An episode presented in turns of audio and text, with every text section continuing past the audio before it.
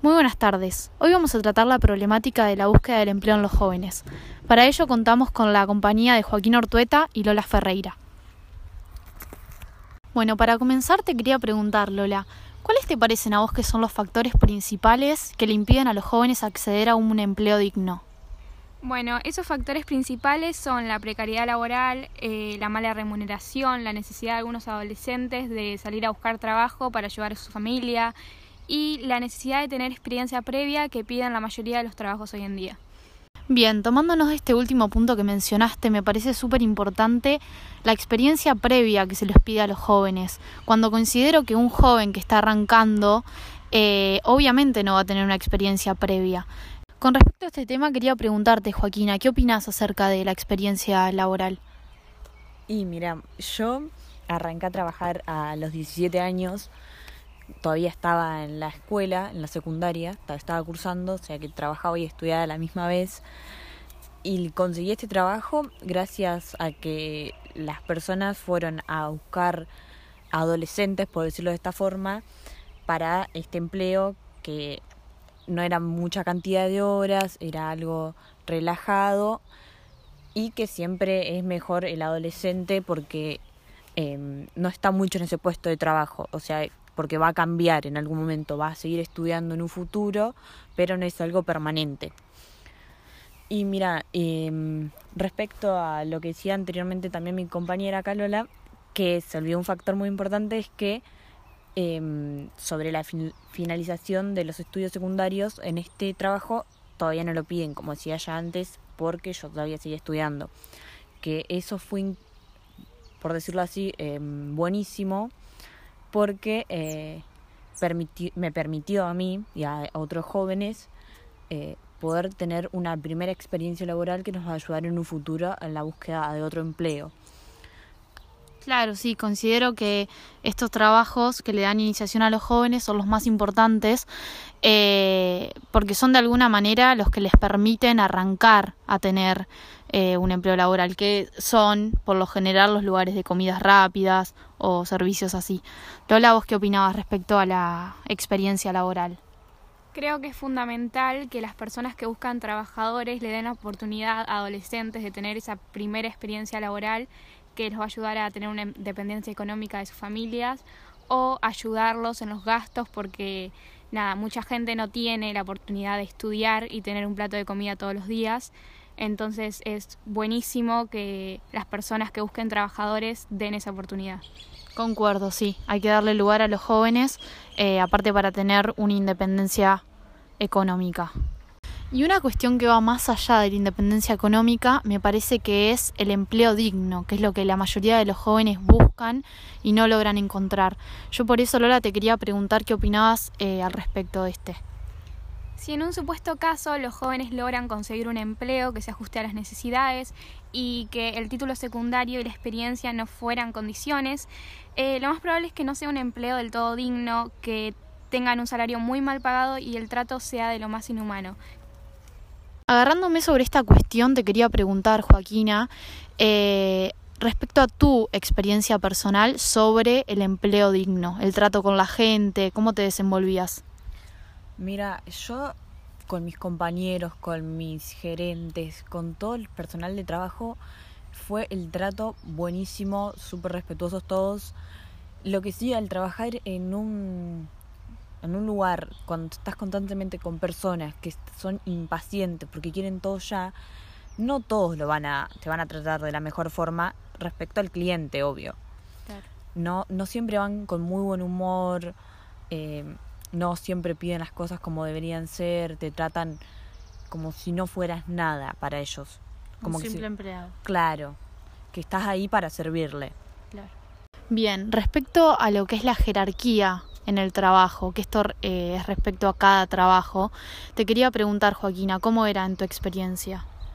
Mira, la jerarquía en mi trabajo, eh, obviamente cuando arrancas eh, estás en un nivel bajo, pero sé que van ascendiendo con cada vez teniendo más años de experiencia, estando en el mismo puesto. Como decía anteriormente, por lo general los adolescentes no duran mucho en este trabajo porque se van a estudiar o buscan algo mejor. pero cuando están ya varios años los van eligiendo el gerente superior o alguien y si te eligen puedes ascender a un puesto más alto, por Claro. decirlo así, vas ascendiendo. Y con respecto al horario laboral, la cantidad de horas, Y eso es muy buena pregunta porque al tomar personas que no son mayores de edad todavía, le ponen, eh, son cinco o seis horas mínimo, no pueden trabajar de noche, no pueden, pueden trabajar hasta antes de las 8, o sea, pasan las 8 de la noche y ya no pueden estar trabajando Ah, claro. eh, porque son eh, menores de edad, o sea, no pueden tener una carga horaria. Claro. Yo quería saber si tiene peso, Lola, la clase social eh, de un joven al buscar un empleo. Sí, la clase social o grupo social al que pertenezcamos influyen. Estadísticas develan que personas que pertenecen a un grupo social más alto, eh, sin importar su título o experiencia que tenga, van a tener eh, puestos de trabajo con una jerarquía mayor que aquellas personas que pertenecen a un grupo social más bajo, es decir, que tienen menos recursos. Qué injusto esto, ¿no? Tienen Joaquina, más ¿qué opinas? oportunidades, Claro, digámoslo así. sí. Bueno, Rafaela, si me dejas comentarte, hay otro aspecto muy fundamental, es que los medios de comunicación eh, muestran una mirada sobre los jóvenes para nada acertada. Los hacen ver como rebeldes, irrespetuosos, sin futuro, cuando no es así. Los adolescentes de hoy en día son creativos y les preocupa mucho su futuro y su futuro laboral y profesional sobre todo.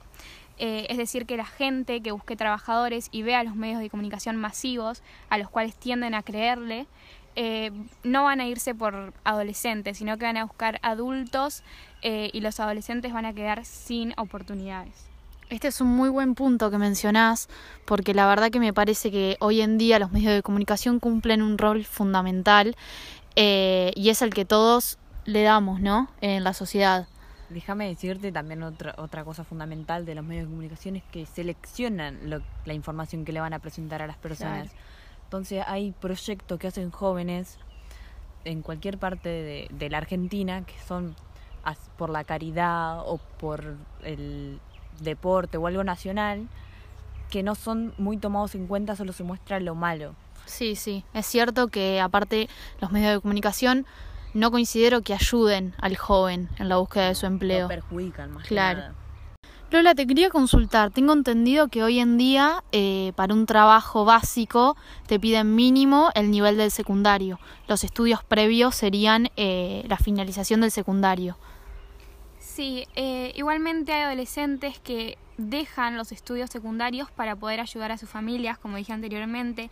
Y sí, es cierto que la educación es un aspecto fundamental para realizarnos como personas y tener la capacidad de pensar y razonar, pero lamentablemente es un privilegio que no todos pueden tener.